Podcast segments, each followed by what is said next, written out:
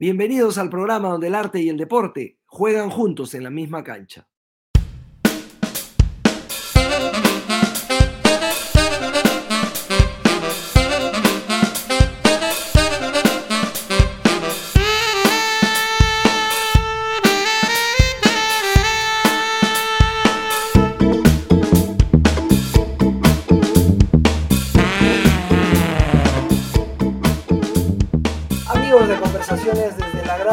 Nosotros un placer tener hoy en el programa un rara avis del fútbol peruano, José Carlos Fernández, el Eslatan. José Carlos ha paseado su fútbol por distintos países del mundo, ha jugado en Ucrania, ha jugado en Bélgica, en la Argentina, en Ecuador, en el Perú ha sido emblema en algún momento de Alianza Lima y también ha llegado a la selección, a la selección peruana. Y además, José Carlos cultiva una pasión por los libros en general y por los de fútbol específicamente, que por supuesto saludamos. José Carlos, bienvenido a Conversaciones desde la Grada. Ricardo, ¿qué tal? Un gusto estar contigo, vernos después de tanto tiempo, así que un placer eh, vernos nuevamente. un, placer de verdad reencontrarme contigo, José Carlos, porque eres una de las personas en el mundo del fútbol que ha que se trata de cultivar permanentemente. Eres, de terminar una maestría, por ejemplo, en, gerencia y en administración deportiva. Cuando termine tu carrera, ya te quedan un par de años más, dos, tres años más, ¿qué es lo que piensas hacer? Eh, sí, preparándome, como dices, eh, tengo la, carrera de entrenador, ahora con este máster de gerencia deportiva, eh, tengo armas para seguir vinculado al, deporte, no solo al fútbol, ¿no? Eh, creo que el deporte, ahora que las Olimpiadas acaban de terminar y vemos otros países eh, cómo apuestan por sus deportistas, creo que tenemos que tener una política eh, de deportes acá y eso empieza de la cabeza del Estado para, para que nuestros deportistas puedan competir, ¿no? El deporte en general es un, este, un arma importantísima que tienen todas las sociedades para para que los chicos salgan de las calles y haya mejores personas, ¿no? De repente no deportistas exitosos, pero que sean mejores personas. Y yo, seguir, vinculado de alguna forma, hoy me inclino un poco más por la gerencia, creo que se pueden armar proyectos interesantes, profesionalizar un poco más el fútbol, no solo es el primer equipo, sino es toda una estructura institucional, una estructura de menores, para que el deporte, el fútbol peruano pueda pelearle a los grandes del continente y después eh, que, seamos exportadores de jugadores. Hay este estereotipo, respóndeme tú si es justo o no, en el que el deportista y sobre todo el futbolista no acompaña su carrera deportiva con estudios. ¿Por qué crees que esto se dé? ¿Con estudios o, con lectura? O sea, el futbolista en general no lee. Sí, hemos, hemos contribuido bastante a eso. Eh, se predica con el ejemplo y lo que se ve es como te, como te tratan, como te ven, te tratan, dice un dicho, ¿no? Y lo que hemos vendido en los últimos tiempos es más escándalos de otra índole que, que de la otra, ¿no? De la, de la, cultura y el estudio. Hoy creo que tenemos más a la mano eh, más instituciones que, que, apuestan por carreras deportivas, el tema del periodismo deportivo, marketing deportivo, coaching deportivo, y hoy hay muchos chicos que a través de la agremiación que nos dan eh, facilidades con descuentos y, con la nueva modalidad de, las clases virtuales, se están animando más a estudiar y eso es para saludar también. José Carlos, yo cuando repasaba tu, carrera me ponía a pensar en que si bien la gente te identifica y con justificadas razones con Alianza Lima, eres querido por todas las hinchadas. ¿Tú por qué crees que se, se dio esto? Eh, bueno, me ha tocado estar en distintos el otro día sacaba la cuenta y son creo que 14, 15 equipos por los que he pasado. Y siempre traté de manejarme de, una manera profesional y sobre todo que se me recuerde como una buena persona, ¿no? Eh, en algunos lugares no me ha ido tan bien como en otros, pero siempre el día a día de tratar bien a la gente, con respeto a la gente del lugar donde me, donde me tocó jugar eh, y dejar una buena imagen, este, siempre fue mi idea principal. Eh, salvo lo de la U, que no quiero que me crean, que me quieran tanto, eh, tengo, siento que, me respetan mucho y eso ya es, algo para aplaudir también.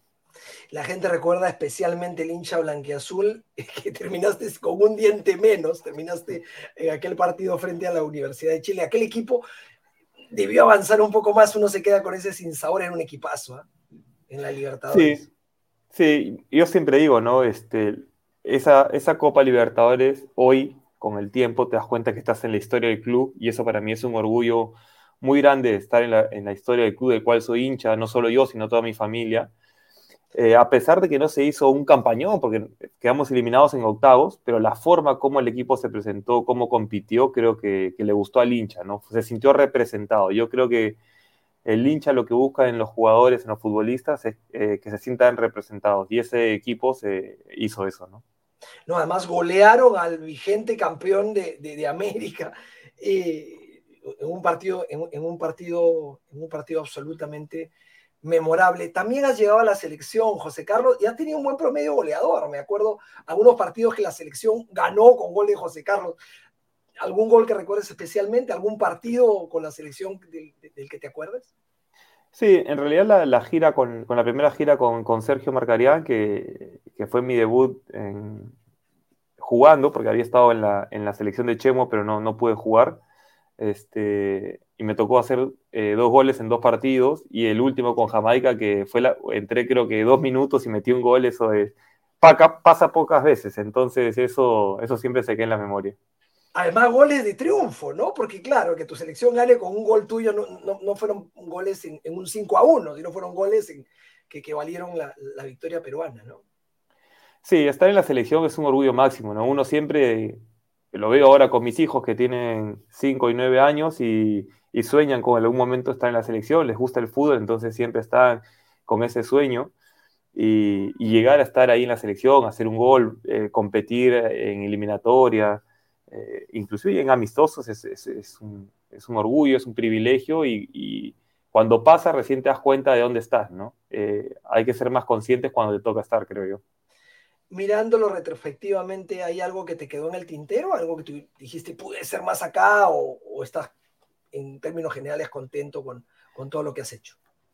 Eh, hace poco, bueno, a raíz de, los Juegos Olímpicos, el, el, basquetbolista Escola de Argentina se retiró y puso una frase que me encantó, que se iba contento, se iba satisfecho, pero sobre todo se iba en paz.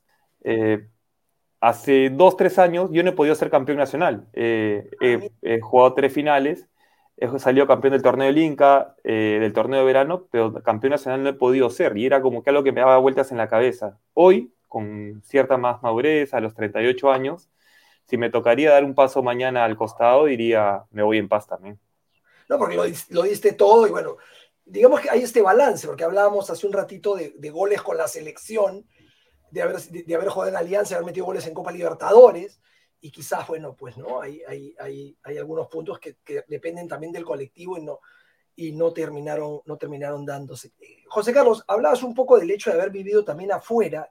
¿Te quedas con alguna costumbre, algún, alguna cosa cultural de algún otro país del que hay, en el que hayas vivido, algo que te choqueó o que, o que te llamó poderosamente la atención? Creo que eh, viajar ya de vacaciones eh, y ver otras cosas te deja algo, ¿no? Siempre otra realidad te, te, muestra muchas cosas. Y vivir más aún. Cada país donde estuve me, me, mostró muchas cosas. La cultura en Ucrania es totalmente distinta a la de nosotros. Ya del idioma este, estás como que medio perdido. Eh, pero a mí yo disfruté mucho mi estadía en Bélgica. Era como vivir en un cuento de hadas. Me tocó vivir en Brujas, que es una ciudad soñada donde donde todo el mundo quiere ir. Me casé y me fui a vivir, entonces fue como una luna de miel casi de un año con mi esposa, donde viajamos, visitamos mucho. Y la verdad que estuve en un equipo que era muy familiar, entonces desde el día que llegué yo me sentí, sentí como en casa y la pasé muy bien. Este, en Argentina, por ejemplo, era un sueño para mí ir a jugar a Argentina por cómo se vive el fútbol, eh, muy pasional como lo siento yo, entonces era un sueño y lo pude lograr, pude ver cómo se vive el fútbol allá. Y en Ecuador es muy parecido a nosotros, eh, pero a la vez distinto, ¿no? Tiene muchas costumbres parecidas, por ejemplo, en, en octubre eh, comen colada morada nosotros comemos turrón de Doña Pepa y, y van cosas por ahí.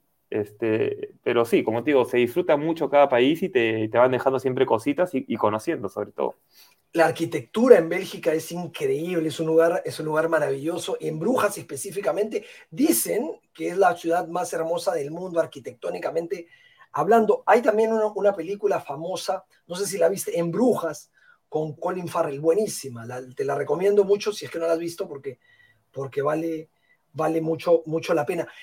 ¿Y, cómo hacías en estos países en los que no hablabas, en los que, los que no se hablaba español para, para sobrevivir? Es decir, no eran épocas del Internet como ahora, y entonces, ¿a qué te dedicabas a leer? ¿Ahí fue que empezaste a leer, José Carlos? Eh, en Argentina empecé a leer. En Ucrania, bueno, este, estaba solo. Eh, Luciana se quedó preparando el matrimonio porque no éramos casados. Venimos de dos familias muy católicas, entonces iba contra, contra toda la tradición familiar irnos sin estar casados. Este, y, fue un poco duro. Eh, lo que me alivió mucho fue que estaba Paolo Elaza y Edgar Villamarín ahí en el mismo equipo, entonces la pasábamos bien ahí era como que adaptarse un poco a la, la primera vez que me iba al extranjero. Eh, después, cuando fui a, Bélgica, lo que hicimos con mi esposa fue meternos a estudiar el, Dutch, el neerlandés, que es el idioma que ellos hablan, como para poder comunicarnos y ocuparnos un poco el tiempo. Que es difícil. Por eh, es difícil, sí, pero con el día a día le agarras la mano, ¿no? Hoy se me ha ido un poco el, de la cabeza, pero al final del año pude entender ciertas conversaciones, ¿no? Eh, bueno, en Argentina fue donde empecé a leer, justamente ahí tuve una lesión dura al tobillo y para ocupar la mente este, descubrí esta, este, este pequeño paraíso que leíamos yo de los libros deportivos y ahí fue donde, igual yo siempre leía, ¿no? Venía del colegio donde con los planes lectores y todo, ahí empecé a José Saramago, García Márquez y todo eso, lo, lo leía en el colegio y siempre me gustó leer pero donde sí dije, esto es un pasatiempo para mí, fue cuando descubrí el paraíso de la, lectura deportiva. ¿Y qué libros te empezaron a, imantar hacia este lugar, hacia este paraíso? O sea, ¿qué libros dijiste, te, deslumbraron y dijiste, estos son los libros que, me han abierto un nuevo camino? Libros, o, ya leías el gráfico, por ejemplo. No, este, leía mucho, por ejemplo, Pablo Coelho, José Saramago me gusta muchísimo, este, eh, Mario Vargallosa también he leído, me gustaba mucho, Blaise Echenique también. Pero este, yo soy muy fanático de Bielsa. Entonces, La vida por el fútbol de Marcelo Bielsa fue un libro que a mí me encantó y dije, bueno, eh, acá hay algo que hay más, ¿no? Entonces empecé con, con, el libro de Marcelo Bielsa, después me gusta mucho el tema de liderazgo, empecé a leer Liderazgo Guardiola, Código Mauriño, después Liderazgo Mauriño con Guardiola y ahí empezó uno tras otro, uno tras otro, uno tras otro. ¿Qué es lo que más te fascina de Bielsa? la forma como vive el fútbol, ¿no? Eh, para él es lo que dice el libro, la vida por el fútbol. Este, eh, creo que mucha gente, muchos chicos, hoy que me toca ser de los más grandes cuando hablo con los chicos, me dicen, yo quiero llegar a Europa, yo quiero llegar a la selección, quiero ser reconocido. Ya, digo, perfecto. Tú le pides todo eso al fútbol, pero tú qué le das al fútbol para que el, el fútbol te dé. Entonces, ahí está, ¿no? Este, esa forma de sentir el fútbol, de vivirlo, de no solo es el día del partido, es las 24 horas, es que comes, cómo duermes, todo, qué tomas. Yo no digo que no tomen, pero hay que saber cuándo tomar, qué tomar.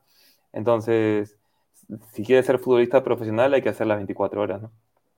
No, claro, además, eh, eh, Bielsa te da un código de, ética, ¿no? No importa, Bielsa puede ser podría ser el mejor técnico del planeta y no ha ganado lo que ha ganado, por ejemplo, Guardiola, lo que ha ganado Klopp, pero no importa, es sus valores, e, es impecable en cuanto a, la idea, a la filosofía que tiene eh, futbolísticamente, futbolísticamente hablando. Pero me hablabas de, libros en, secundaria, ¿no? O, acercándote a, terminar el colegio y, me habías nombrado a Paulo Coelho, a García Márquez, a, a Vargas Llosa. ¿Hubo alguno que tú dijeras, este libro fue el que me, gustó? A mí me gustó mucho y, lo he leído hasta tres veces. Es Ensayo sobre la ceguera de José Saramago, que es un librazo este, muy cautivador. Después vi la película, pues sacaron una película y nada que ver el libro. Siempre ah. digo, por ejemplo, eh, hay muchos muchos libros que los convierten en película y la gente toma el camino fácil de ver la película, ¿no? Yo, por ejemplo, El Padrino, si tú lees el libro, este, es mucho más encantador que la película. La película se salta algunas y partes. Y eso que está muy bien hecha esa película, o sea, es una obra Es un peliculón. Es un peliculón y, largo, o sea, han tratado de cubrir todos los, los, espacios que te muestra el libro, pero el libro es como cautivador, como que estuvieras ahí, ¿no? Entonces siempre yo digo, si vas a ver la película, primero lee el libro porque te vas, te vas a dar cuenta de que no es lo mismo. y ahora, ahora estaba leyendo justamente un libro de Mandela, me parece, José Carlos, cuéntanos un poquito al respecto. Sí, me gusta mucho, como te digo, como te comenté hace un rato, me gusta mucho el tema del liderazgo, este, y creo que estos grandes líderes hay que leerlos porque te enseñan, eh, algo deben haber tenido, la forma de manejarse o cómo llegar a tanta gente. Hace dos años leí también a Napoleón Bonaparte la biografía, este, quiero leer a, Hitler, quiero leer a Winston Churchill, que no, no, significa que comparta su ideología, sino que quiero aprender de qué forma llegaron a la gente, porque algo deben tener. Y hoy estoy leyendo a Mandela, que me parece que, que la forma como él convenció a tanta gente y llegó al poder para cambiar algo que venía muchos años, este, me parece emocionante y, y digno de leer. A Mandela, tú sabes que cuando asume el poder en, en Sudáfrica, querían, porque lo consideraban aristocrático y de blancos, eh, disolver el equipo de rugby, ¿no? Los Springbrooks. Y él dice, no, de ninguna manera. Lo que vamos a hacer es incorporar gente negra al equipo, al equipo de, rugby de, y vamos a fusionar culturas en lugar de simplemente desechar un equipo que le pertenece también a una parte de, los sudafricanos, ¿no? Y al final terminan ganando el, el mundial y Mandela cohesiona un país a través del deporte. Sí, es que creo que la política eh, normalmente divide a los países, ¿no? Eh, lo estamos viendo en la actualidad, no me gusta hablar mucho de política, pero creo que viene el caso a raíz de tu ejemplo. Eh, no se trata ricos y pobres, pueblo y, y, gente de alta sociedad. Se trata que estamos, somos una sociedad y hay que aprender a vivir juntos en sociedad tratando de ser lo más equitativo posible, ¿no? Eh, donde los que tienen menos posibilidades, brindarles eh, armas para que progresen, para que salgan adelante y los que tengan sigan teniendo lo que tienen porque se lo ganaron. O sea, no se trata de quitar a algunos para darles a otros, ni porque yo no tuve, este, tú tampoco vas a tener. Se trata de que todos tengamos las mismas posibilidades para poder salir adelante en la vida. Después, el que la aprovecha saldrá y el que no la aprovecha no saldrá. Es como todo, ¿no? definitivamente. ¿Y cómo es que nace la idea de esta pasión balompédica o futbolística o deportiva y, los libros? ¿cómo, ¿Cómo nace la idea de poner una, librería virtual? Sí, justamente eh, en uno de los viajes, me acuerdo que fue a Huancayo, estaba terminando un libro de Gallardo, el, de Gallardo Monumental, eh, y, siempre que voy terminando un libro empiezo a pensar cuál va a ser mi siguiente lectura, ¿no? Y dije, oye, pero ¿dónde los compro? Si acá no hay mucha, mucha, mucha oferta. Entonces dije, bueno, voy a tocar un par de puertas en Argentina, eh, a ver si yo los traigo y, y, armo algo ahí. Así que se me abrieron las puertas, eso es lo que te da haber jugado allá, que te reconozcan y todo eso. Y, se fue, le fui dando forma y bueno, ya tenemos tres años en el mercado y, y siempre se dice que el peruano lee poco, pero yo digo que al peruano hay que darle lo que quiera leer, ¿no? Este, no todos quieren este, leer una novela romántica o una novela histórica, o no, quieren, no todos quieren leer Mandela, pero sí quieren leer a Guardiola o a Mourinho. Entonces, de repente si le das un libro de, Guardiola, se lee uno, dos y tres, y, de repente si le das una novela romántica, no se lee ni dos páginas. Entonces, hay que darle lo que ¿Cómo encuentra un lector los libros que tú quieres, José Carlos? A ver, cuéntanos un poquito para, para que los oyentes vayan y busquen tus libros. Estamos en, sí, estamos en Twitter, Facebook e Instagram como Lujo22. Eh, a través de ahí, de las cuentas, nos pueden contactar por, mensajes. Ahí van a ver las ofertas que tenemos. Ahí, este, en este momento no tengo el número exacto, pero debo tener cerca de 90, 80 títulos distintos no solo de fútbol, eh, hay de tenis, de básquet, e inclusive hay un libro de Tiger Woods. Em, así que, bueno, los invito a todos a, seguir las páginas, a, meterse a este lindo paraíso de, la lectura deportiva. Eh, desde táctica, hay gente que de repente quiere estar preparando para ser entrenador o aprender más de táctica y hay libros que te enseñan un poco de táctica, ¿no? Ahora esto no es, obviamente, no tiene un, afán comercial desde el punto de vista económico, ¿no? Porque, o sea, no vas a ganar mucho dinero haciendo esto, lo haces básicamente como contribución al país. ¿Qué, te dicen los demás futbolistas, los demás deportistas a la hora que, estás trayendo estos libros? ¿Se te juzga, entre comillas, como intelectual? Eh, no, eh, a raíz de, la librería, muchos compañeros me han, comprado muchos libros. Eh, por ejemplo, Pierre Larrauri es, es, fanático de los libros. Este, bueno, Piki Cazulo también es, un gran lector. y, cuando te ven en la concentración con un libro y se interesan, este, ahora me dicen tío, porque soy de, los más viejos, tío, ¿qué estás leyendo? Este, y les enseño, a ver, siguen la página y me dicen cuál me recomiendas y yo más o menos el perfil de los compañeros que me preguntan le voy diciendo, bueno, yo creo que para empezar te puedes enganchar por este libro. El que yo siempre recomiendo para empezar es el de Creer de Simeone, que es uno de lectura ágil y, creo que todos de alguna forma se sienten identificados con, con Simeone porque con poco hace mucho, entonces es, es un buen libro para empezar. ¿Hay alguna historia de algún deportista que te conmueva particularmente? Sí, la de Martín Palermo. Eh, obviamente, sí.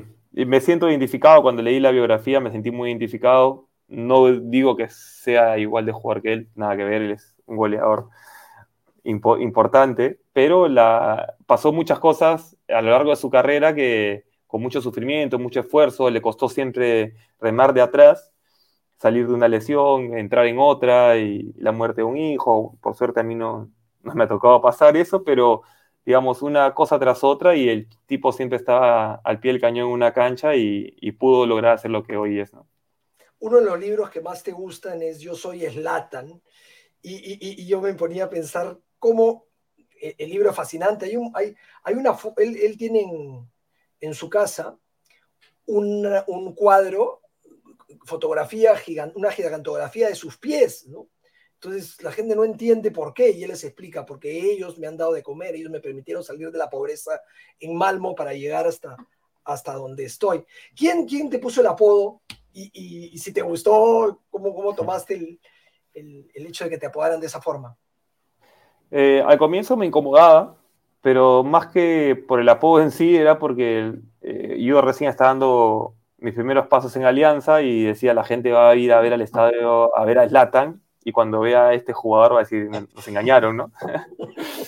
Eh, pero después eh, fui aclarando que era por el parecido físico, el pelo largo, la nariz. Entonces, este, bueno, quedó. Hoy la gente, mucha gente ni siquiera creo que sabe cómo me llamo, sino simplemente me dice latan por la calle y, ya te acostumbras y la gente también entendió que era solamente por el parecido físico, ¿no? No, algunas características de, posición y de, juego hay. Ahora, él, tú sabes que, que, que Zlatan es eh, cinturón negro, me parece que de Kung Fu. O sea, por eso es que justamente puede contorsionarse como se contorsiona a veces y mete un gol de taco increíble, ¿no? Sí, sí, sí. Y ahora se viene la película, me parece que en septiembre este, viene la película. He visto el tráiler y este, veo el tráiler y me hace acordar el libro. Entonces, volvemos a lo de hace un rato, ¿no? Sugiero eh, que lean primero el libro antes que vean en la película porque es un buen libro. Es un librazo. ¿Tú, has tenido ídolos deportivos? O sea, ¿quién, como quién quería ser cuando era más chico? Eh, siempre fui muy admirador de Batistuta y de Crespo. Este, eran, digamos, mis referentes. En el medio local a Flavio y a Claudio, que eran eh, también los nueve de ese momento. Y después, conforme va pasando el tiempo, uno va viendo a otros jugadores, ya no tanto como ídolos, pero sí como referencia, ¿no? Este, Palermo, uno de ellos, por ejemplo.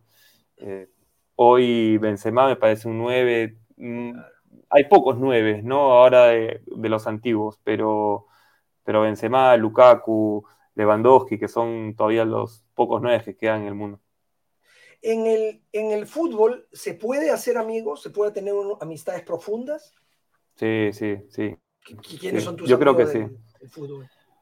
Eh, Salomón Liman, Edgar Villamarín, el Chino Contreras, Horacio Benincasa, Manuel Corrales. Es que cuando congenias también y las familias se conocen, se vuelve cotidiana las visitas, viajes, eh, inclusive con, con Villamarín, es, mis compadres, soy padrino del, de, de, Rafaela, su segunda hija hemos con Vía, he estado en Cienciano, Ucrania, Alianza, o sea, Melgar. En Melgar, no, en Melgar también, ves, claro. Sí, sí, sí, sí. Eh, Salomón también es mi hermano, o sea, es mentira que no se pueda hacer amigos. Son pocos, eso sí, pero este, creo que que convive, eh, es más, que yo con, en, el 2010, a, raíz de esta Copa Libertadores y que hicimos una pretemporada larga fuera del país, en algún momento le dije a, Luciana, mi esposa, duermo más con, con Edgar que contigo, ¿no? Porque era mi compañero de habitación. Entonces, si no haces amigos así, es porque algo te pasa, ¿no? Algo te pasa. ¿Cómo lidias con las críticas, José Carlos? Me imagino que hay algunas que son injustas, así como deben haber críticas eh, constructivas, hay otras en las que el, periodista puede equivocarse, el periodista, o aún ahora peor, el, hincha de a pie, ¿no? Sí, eh, creo que la madurez te va dando tranquilidad. Em, hoy las redes sociales son un poco, eh, es como una carnicería, las redes sociales. Cualquier persona puede agarrar un teléfono y decir cualquier cosa. Eh, hablamos mucho de la salud mental cuando pasan casos como los que han pasado reciente en Uruguay o cuando alguien sale a hablar de la salud mental, pero a la semana estamos dándole duro a, algún futbolista porque se equivocó o falló eh, y ahí no pensamos en la salud mental. Creo que eh, tenemos que, ser consecuentes con lo que decimos, ¿no? Si pensamos en la salud mental de los deportistas, entonces también pensemos a la hora de criticar. No digo que no critiquen, ojo, todos, el fútbol es es tan lindo porque todos tienen un punto de vista, ¿no? Este, de repente eh, yo doy un pase que para ti tenía que haberlo dado a otro lado y de repente para otra persona que está sentado al lado tuyo tenía que haberlo dado hacia adelante y no hacia la izquierda y para mí era la derecha. Entonces, es, e, e, es, pasional por eso justamente, pero eh, hay, que, tener cordura y hay que saber criticar también, ¿no? hablaste justo de la salud mental respecto a eso, José Carlos. ¿Qué, te pareció lo de Simón Biles en este contexto? ¿no? El, haber, la, quizás la, gimnasta más importante de la historia del atletismo, haber parado en la competencia cumbre y decir, no, yo no voy a competir, y después haberse emocionado inmensamente cuando obtuvo lo que para ella a priori hubiese sido nada, una medalla de bronce para alguien acostumbrado al oro, ¿no? Entonces, ¿qué mensaje nos da, no? Sí, lo que pasa, Ricardo, es que este, como sociedad eh, buscamos triunfos que nosotros no hemos podido conseguir en otras personas y le cargamos toda esa responsabilidad, ¿no? Eh, cuando de repente esa persona este, lo único que quiere es este, disfrutar, ¿no? Vivir su sueño. Creo que, que mi sueño fue ser futbolista y, lo estoy viviendo. Eh, pero yo no tengo por qué cargar con las, con las frustraciones de otros, ¿no? Este, cada uno tiene su vida y debería dedicarse a hacerlo. Que disfruten o no disfruten de lo que yo hago, le guste o no le guste, pero no cargarme las frustraciones de otros. Yo siempre en ese caso eh, he creído, por ejemplo, que el, caso de Mamco es emblemático, ¿no? Raymond eh, lleva al Perú a un mundial, aunque sea en categoría sub-17, y le ponen una mochila inmensa que después le terminó pasando factura en, su carrera, ¿no? No, sé si tu interpretación es la misma. ¿no? Sí, sí, yo creo que, buscamos héroes este, rápido este, y nos olvidamos de, de, los que nos dieron algo, ¿no? Hoy, este, y con razón, estamos todos enamorados de la Padula y olvidamos un poco lo que Paolo nos dio, por ejemplo, ¿no? Claro. Eh, y Paolo creo que, o, Fano, o, Jefferson, o Claudio en su momento, que a pesar de que no hizo muchos goles, se tuvo que cargar muchos años de, de no, de no clasificar un mundial y apuntábamos, apuntaban todos hacia él, este, no sé si de una forma injusta, ¿no? Entonces, hay que saber diferenciar y, creo que hay que ser un poco más respetuosos también a la hora de criticar. Sí, uno de los libros que señalaste, que también es película, eh, fue La verdad oculta, porque te presenta en la otra cara del, del deporte, en el fútbol americano, por ejemplo, ¿no? Cómo los golpes terminan afectando después eh, la psique y el estado emocional. Inclusive hay, una, hay un, un, documental sobre Aaron Hernández que te recomiendo mucho, que es un jugador de fútbol americano, que termina psicopatizándose, ¿no? A, raíz de la cantidad de golpes que termina recibiendo en, la cabeza como, como futbolista americano de, profesional, ¿no? Sí, creo que, que los deportistas estamos eh, expuestos a, este tipo de, lesiones. El tema es que te las digan, ¿no? Oye, te puede pasar esto. ¿Estás de acuerdo o no? Es como cuando firmas un contrato, ¿no? Este, vas a ganar tanto, ¿estás de acuerdo o no? Sí, bueno, lo firmas, ¿no? Eh, nosotros, por ejemplo, yo tuve dos lesiones, he tenido pocas lesiones en mi carrera y me tocó las dos más complicadas, la rotura del ligamento cruzado y una fractura de tobillo. Y este, y claro, uno no entra a la cancha pensando me voy a lesionar o me puedo lesionar, pero estás expuesto a eso, ¿no? En cualquier momento te puede pasar. Em, o un golpe en la cabeza. Yo hace, hace una semana con Huancayo tuve un golpe en la cabeza que me hizo perder la visión y todo, y tuve que ir a la clínica. Este, y son golpes que se pueden dar en cualquier momento, en cualquier partido, en cualquier entrenamiento. Este, pero bueno, una vez que estás ahí, sabes que, puede pasar. El tema es que hay que estar eh, atentos y prevenidos para esas circunstancias. ¿no? No, no, y hay secuelas que no se ponen en los contratos, ¿no? definitivamente. Te regreso al mundo de la literatura, eh, porque nos fuimos un poquito, un poquito del, tema del, programa, y tiene que ver con cinco libros que quiero, quiero que, me nombres, que, recomendarías tú a, alguien, pueden ser cinco libros deportivos o no, eh, que, quiera leer y que se va a entretener y que, y que les va a dejar algo esos libros. Sí, bueno, con el que empecé, La vida por el fútbol, de Marcelo Bielsa, la de Palermo, que es el titán de la vida, justamente lo que hablábamos, ¿no? Era un tipo que pasó por muchas cosas. Lo conocemos como el titán del gol, pero es de la, vida. Este, Open, de Andrea Agassi. Sí, es, excelente. Es un librazo. El de Slatan, también es un muy buen libro. Este, Creer, de Simeone, también es un libro que nos hace tener un poco más confianza en nosotros y, luchar, siempre hay que luchar.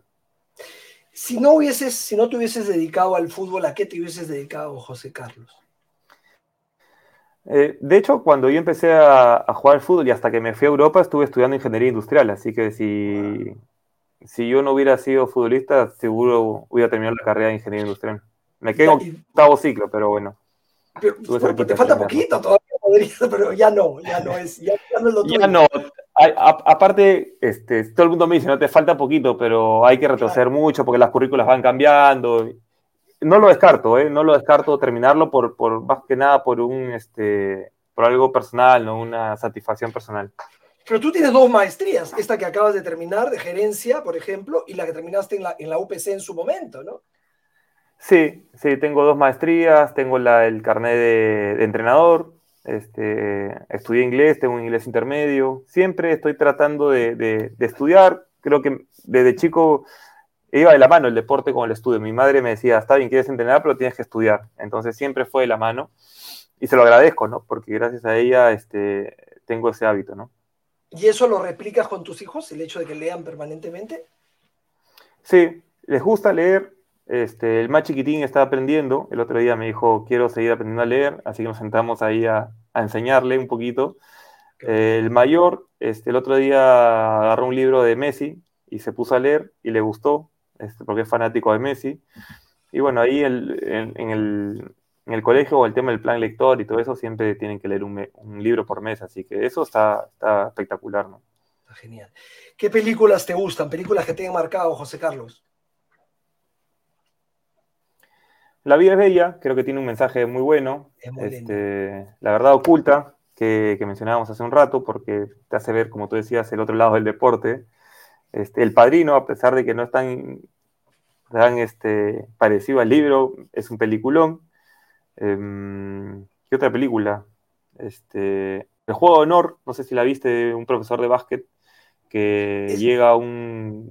Está en, Netflix, el juego de honor. De un, no, no, es con Brad Pitt, ¿no? No, esa es la, no, es, la, de, béisbol, ya, ok. Esa es la de béisbol que también es un peliculón, porque hoy por hoy, este, todas estas plataformas de Wii Scout y Moneyball, este, fue hace mucho tiempo esa película y hoy este, vimos que De Bruyne este, renovó por con, sus estadísticas y todo eso, ¿no? Sí, claro. Este, sí, así que, bueno, hay, hay, buenas películas. Esa de Juego de Honor es un peliculón, que es un profesor que llega a un este, colegio estatal en Estados Unidos y, y, está bien, quieren, quieren jugar básquet, pero primero tienen que estudiar y el que no estudia no, no juega. la, voy a, la, voy a, buscar. Es muy bueno. La voy a buscar. Sí, sí. Juego de Honor. No, la tenía referenciada. Música, ¿qué tipo de música escuchas? Sí, el reggae, creo que eh, es una música que, que, me da paz, me da tranquilidad, eh, la disfruto. Eh, es inevitable no escuchar reggaetón, lo escuchas en todos lados, eh, pero no es algo que, si me das a elegir, escucho reggae o escucho un poco del, rock de, los Rolling Stones y, toda esa, generación, ¿no? ¿El reggae, Bob Marley, UB40? Sí, Bob Marley, este, Godwana, Los Cafres, hay alguno que otro por ahí que, Dreadmar 1, que están ahí ahora con buena música y buenos mensajes sobre todo. Creo que el reggae, eh, el, reggae lo han satanizado por la cultura que, de los Rastafari, con la marihuana, pero este, creo que hay una letra muy profunda en, su música, ¿no? De, igualdad, de amor, eh, de, del medio, de cultivar el medio ambiente y todo eso, ¿no? Hay toda una filosofía detrás. Nada, eh, pensaba en lo que habías comentado de, las estadísticas y el deporte y me acordaba de Klopp. Klopp cuenta a la gente de Liverpool que cuando lo van a buscar, Klopp no había ganado un, torneo en, Alemania, le dicen, sí, pero tus equipos atacan tantas veces por partido, patean tantas veces al arco y hacen este tipo de recorrido. Y esos no, fueron los títulos, los argumentos con los que lo contrataron. ¿Tú qué piensas respecto a toda esta tecnología en, para, para operar un equipo de fútbol? O, un equipo de cualquier, de cualquier índole en el deporte. Creo que sirven, creo que sirven, pero no pueden ser eh, la única forma de medir el rendimiento de, un deportista. Eh, por ejemplo, hoy en, en las transmisiones de los partidos dicen dio 50 pases, fue el que más pases dio, pero ¿dónde los dio y a quién se lo dio? ¿No? El, central se lo da al, lateral derecho y le da 20 pases, no la va a perder porque tiene un metro y se la da, se la toca, se la toca, se la toca y fueron 20 pases efectivos, ¿no? Por eso es del, va de la mano todo, ¿no? Este, hay que ver el partido, sacar conclusiones y después medirlas con las estadísticas de acuerdo a lo que viste. Claro, no es lo mismo meter 15 goles en una temporada si tu equipo es súper ofensivo y juega al ataque que si te dejan solo arriba y te la tiran a que te las arregle. ¿Es cierto? Sí. O también hay, jugadores que les toca entrar en los segundos tiempos y hacen seis goles, eh, pero hacen el 4-0, el 5-0. No es lo mismo hacer el 1-0 que hacer el 5-0, ¿no? El 1-0 siempre es el más difícil, ¿no? Decía eh, eh, Perfumo, una frase que a mí me gusta mucho de fútbol, que uno al, al crack verdadero lo ve cuando el equipo le está yendo mal, porque cuando el equipo está ganando, hasta el más regularón, utilizo otra palabra, la rompe, ¿no?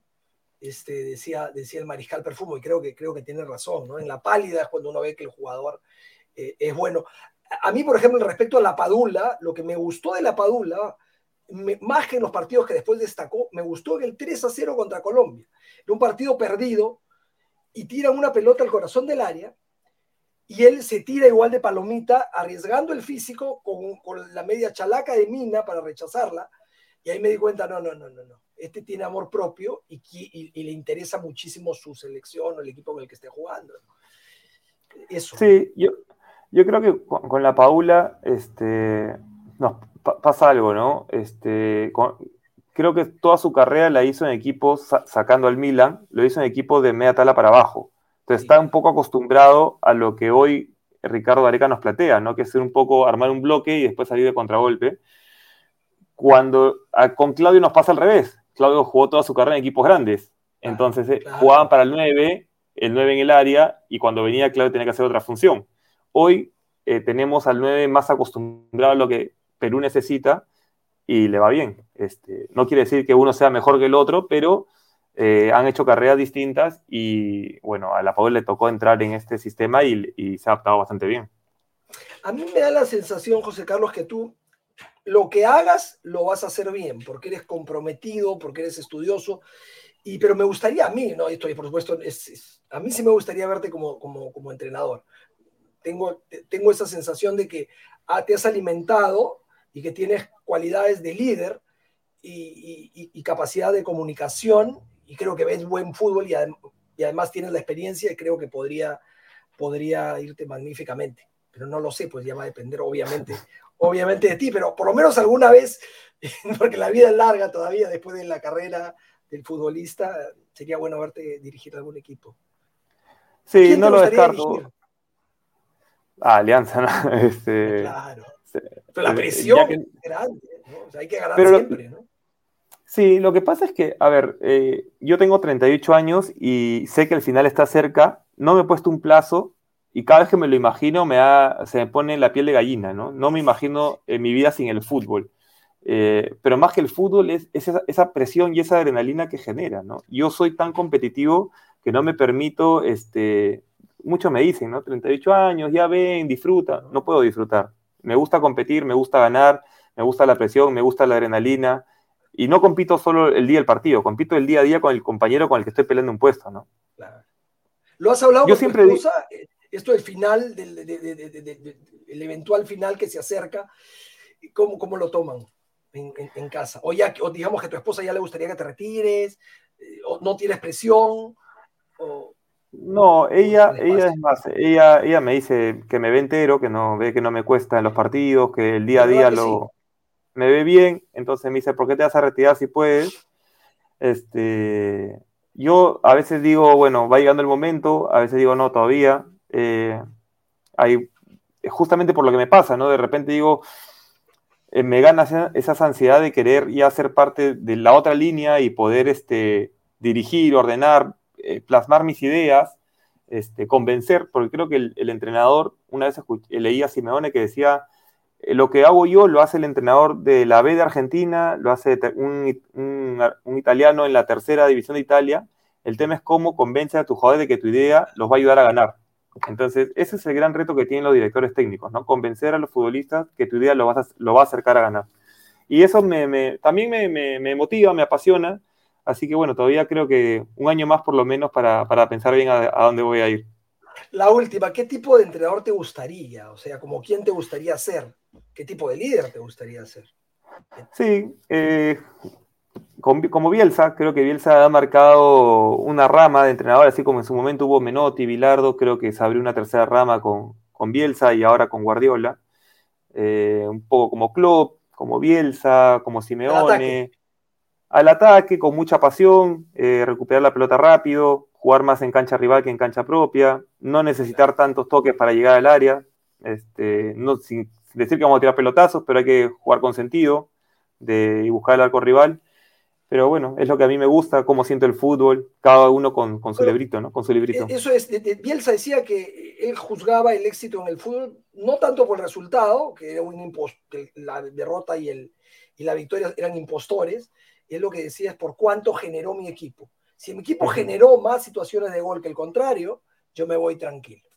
Eso es, eso es lo que decía, lo que decía Bielsa. Sí, no, no sé si tranquilo, pero no, no quedarte con, ganar o perder simplemente, ¿no? Este, por eso hace un rato te decía, si hoy me toca dar un paso al costado, me iría en paz, a pesar de no haber sido un gran ganador de títulos o, tener muchos títulos en mi carrera, pero creo que con el proceso, con estos 20 años de carrera que tengo, y miro atrás y he jugado en equipos grandes, he jugado en selección, he jugado en el extranjero, he competido en torneos internacionales. Creo que, el fútbol considero yo que me ha dado más de lo que tal vez merezca.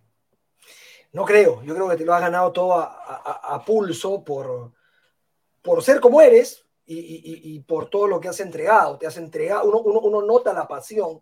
Te decía, o sea, esto te lo dije antes de empezar la entrevista. El, el otro día te rompes en cada partido. Puedes jugar bien, puedes jugar mal, pero hasta el final estás, eh, no te gusta perder y vas, y vas por la victoria y eso es algo que no es tan sólido, no es tan, no es tan común. Definitivamente, José Carlos, nosotros hemos sido los que hemos ganado con esta conversación. Ha sido fantástica, hemos aprendido mucho, te hemos conocido un, poco más y hemos disfrutado muchísimo de tenerte en el programa. Te agradecemos mucho eh, el haber venido acá virtualmente el día de hoy. Por favor, Ricardo, el, placer y el gusto ha sido mío. Creo que, que muchas veces la cultura se aleja del deporte un poco, pero bueno, creo que van de la mano. Para mí, este, lo que hacemos deporte, brindamos de alguna u otra forma espectáculo y eso es, eso es cultura. Y está bueno que, de alguna forma los, los, caminos se unan para que la gente disfrute de, lo que le gusta eh, y cómo lo guste, cómo le gusta. ¿no? Deportes, cultura, es una manera magnífica de cerrar el programa. Abrazo grande, José Carlos. Gracias. Un fuerte abrazo, Ricardo, que estés bien.